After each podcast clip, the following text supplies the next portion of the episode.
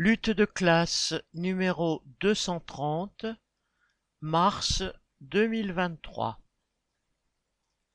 Réforme des retraites vers un réveil de la combativité ouvrière En lançant sa nouvelle réforme des retraites, Macron a réussi à mobiliser plusieurs millions de travailleurs à travers des journées de manifestations, de débrayages et de grèves réussies dans plus de 250 villes du pays, parfois très petites.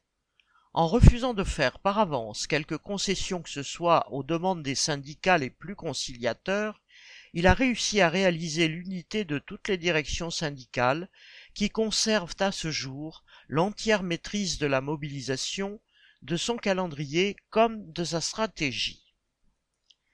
L'unité syndicale est incarnée par Laurent Berger, secrétaire général de la CFDT, réformiste modéré revendiqué, dont la Confédération a accompagné les précédentes réformes des retraites, de celle de Juppé en 1995 à la retraite à points avortée de Macron en 2019, en passant par la réforme Touraine-Hollande en 2014.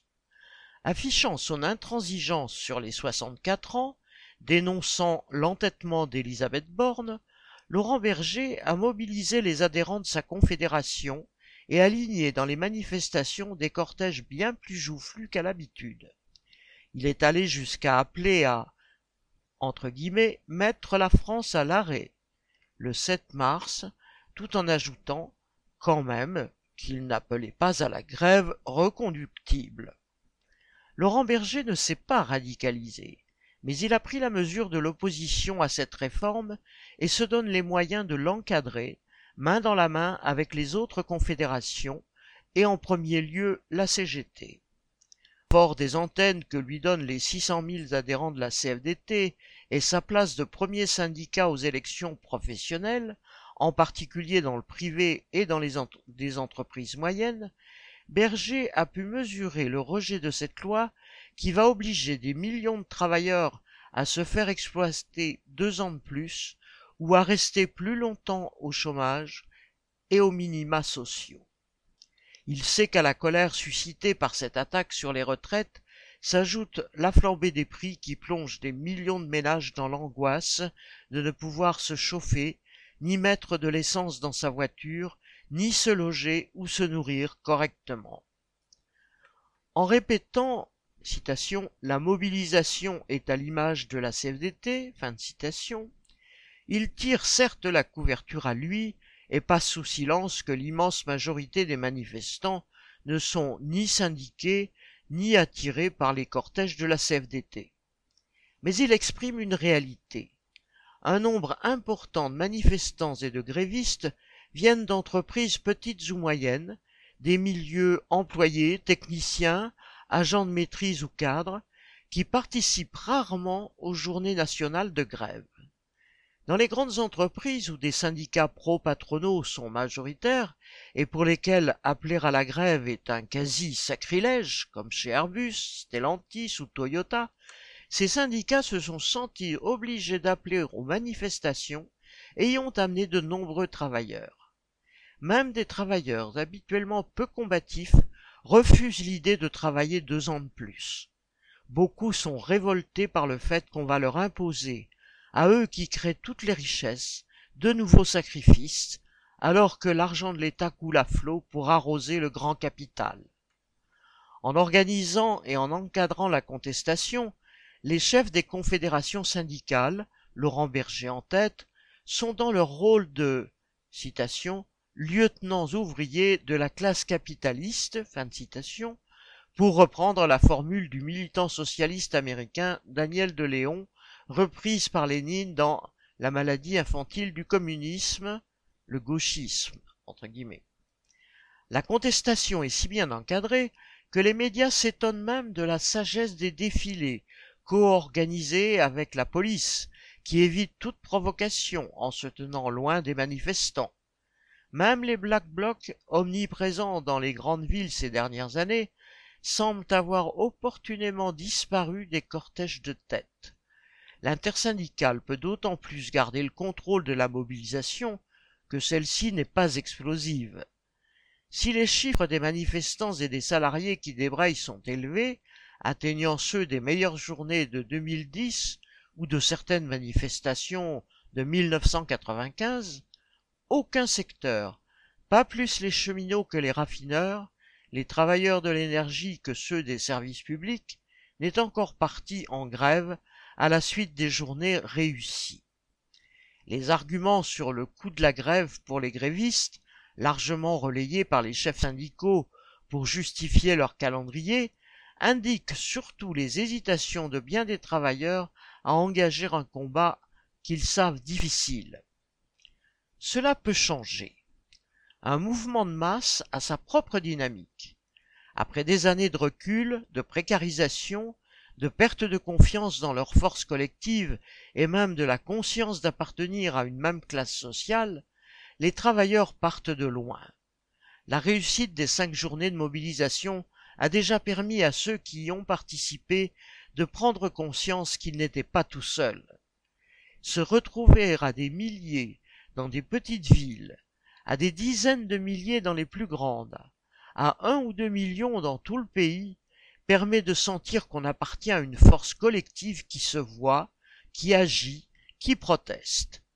L'appel de l'intersyndicale à faire du 7 mars une journée de grève générale massive une France à l'arrêt, entre guillemets, les appels de plusieurs syndicats dans plusieurs secteurs, comme la RATP, l'énergie, la chimie, à partir en grève reconductible à partir du 7 mars, donneront peut-être l'impulsion et la confiance en eux à un nombre significatif de travailleurs pour entrer réellement dans la lutte. Tous les militants ouvriers, tous les travailleurs conscients doivent bien sûr agir à leur niveau pour convaincre leurs collègues de travail et leurs proches d'engager le combat. Car la seule voie pour faire reculer le gouvernement, c'est qu'un secteur qui pèse suffisamment dans l'économie entre réellement en grève et en entraîne d'autres. Il faudra que la mobilisation s'étende et s'approfondisse dans les entreprises du privé et notamment dans les bastions que sont les grandes entreprises. Il ne suffira pas de compter sur les cheminots ou ceux des raffineries pour se battre à la place de tous les autres. Instaurer un rapport de force favorable aux travailleurs, ce n'est certainement pas organiser le blocage du pays, entre guillemets, selon le vocabulaire sciemment trompeur des journalistes, des dirigeants politiques ou syndicaux, qu'ils en soient partisans ou adversaires. La force des travailleurs, c'est qu'ils font tout fonctionner. S'ils se mettent massivement en grève, tout s'arrête, car ils sont irremplaçables. Mieux encore, ils ont la capacité de tout faire fonctionner selon leurs propres priorités s'ils prennent le contrôle des moyens de production et de transport. Ils peuvent par exemple couper le courant aux propriétés de Bernard Arnault ou à une usine d'armement et le rétablir à des familles qui ne peuvent plus payer leurs factures. Dans la lutte en cours, ce qui pourrait faire reculer Macron, c'est la crainte que la mobilisation affecte la pompe à profit et que le grand patronat craigne que les travailleurs ne s'arrêtent pas à la seule question des retraites, mais présentent la liste de toutes leurs doléances. Face à une telle menace, face au risque de développement d'une grève générale, c'est le MEDEF qui ordonnera à Macron de remballer sa réforme sans délai. Si le mouvement prenait cette orientation et cette ampleur, on verrait les confédérations syndicales, et pas seulement celles dites réformistes comme la CFDT, mettre tout leur poids pour l'arrêter et le canaliser vers des voies de garage, comme elles l'ont fait moult fois dans le passé. C'est pourquoi la tâche actuelle des militants révolutionnaires est de politiser le maximum de travailleurs, d'élever leur niveau de conscience en profitant du climat engendré par la mobilisation contre les retraites pour préparer l'avenir. Il faut multiplier les discussions sous toutes les formes, sur tous les sujets qui concernent le sort et l'avenir de notre classe. Cela commence par comprendre que Macron n'est qu'un serviteur politique de la bourgeoisie, un exécutant remplaçable de ses intérêts généraux immédiats ou plus lointains. Dans cette période de crise économique générale où la rivalité entre les grands groupes internationaux pour se partager la plus-value, accéder au marché, à l'énergie, aux matières premières, fait rage, la feuille de route de tous les gouvernements bourgeois dans tous les pays est simple. Réduire au maximum la part de richesse qui revient aux classes populaires sous toutes les formes pour augmenter la part versée directement aux capitalistes. Le grand patronat se moque de savoir comment les politiciens s'y prennent pour exécuter ce programme, s'ils choisissent de tailler davantage dans les retraites que dans le budget des écoles ou des hôpitaux. Mais ils veulent que la saignée se fasse sans crise sociale. Si un mouvement de grève contagieuse éclate, le patronat demandera à son fondé de pouvoir à l'Élysée de remballer sa loi. Mais ce sera pour repartir à l'attaque, plus tard, dès qu'il le pourra, pour en finir aussi bien avec la pauvreté, le chômage, les bas salaires qu'avec les menaces guerrières et les guerres réelles, il faudra tôt ou tard engager le combat à un niveau supérieur pour contester la direction de la société à la classe capitaliste et il faut s'y préparer dès maintenant. Ce n'est évidemment pas la perspective proposée par les partis représentés au Parlement. Ces partis aspirent à remplacer au pouvoir Macron et sa bande et présentent la réforme des retraites comme un simple choix idéologique de Macron. Le spectacle puéril donné pendant quinze jours par les députés lors de l'examen du projet de loi a été une leçon de choses sur l'impuissance et la fatuité des parlementaires et, pour reprendre l'expression de Marx et de Lénine, leur crétinisme. Du côté des partisans de la réforme, ceux de LR ont marchandé ligne par ligne leur soutien aux macronistes, qui, pour leur part, n'ont cessé de mentir et d'afficher leur mépris social. Du côté des opposants déclarés, ceux du RN, qui se prétendent opposés à la réforme, se sont contentés de déposer une motion de censure symbolique, tout en se démarquant des manifestations et plus encore des grèves. Ils font le grand écart entre la fraction ouvrière de leur électorat, hostile à cette réforme, et leurs électeurs proches des milieux patronaux qui haïssent la grève.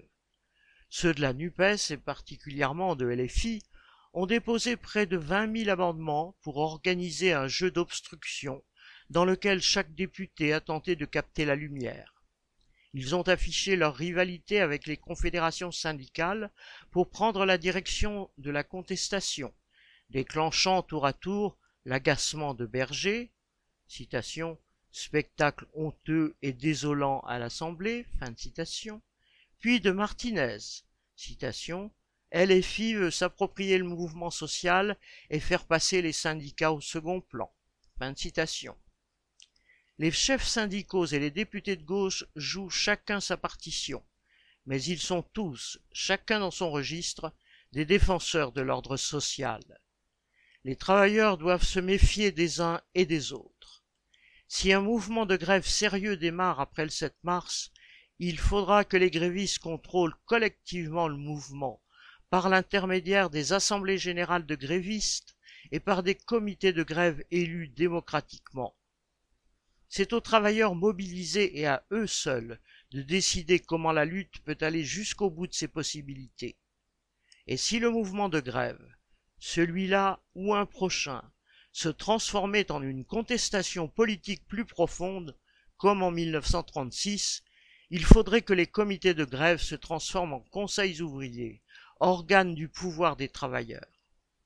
Si une telle perspective n'est pas aujourd'hui à l'ordre du jour, Préparer l'avenir, c'est en discuter le plus largement possible avec le maximum de travailleurs.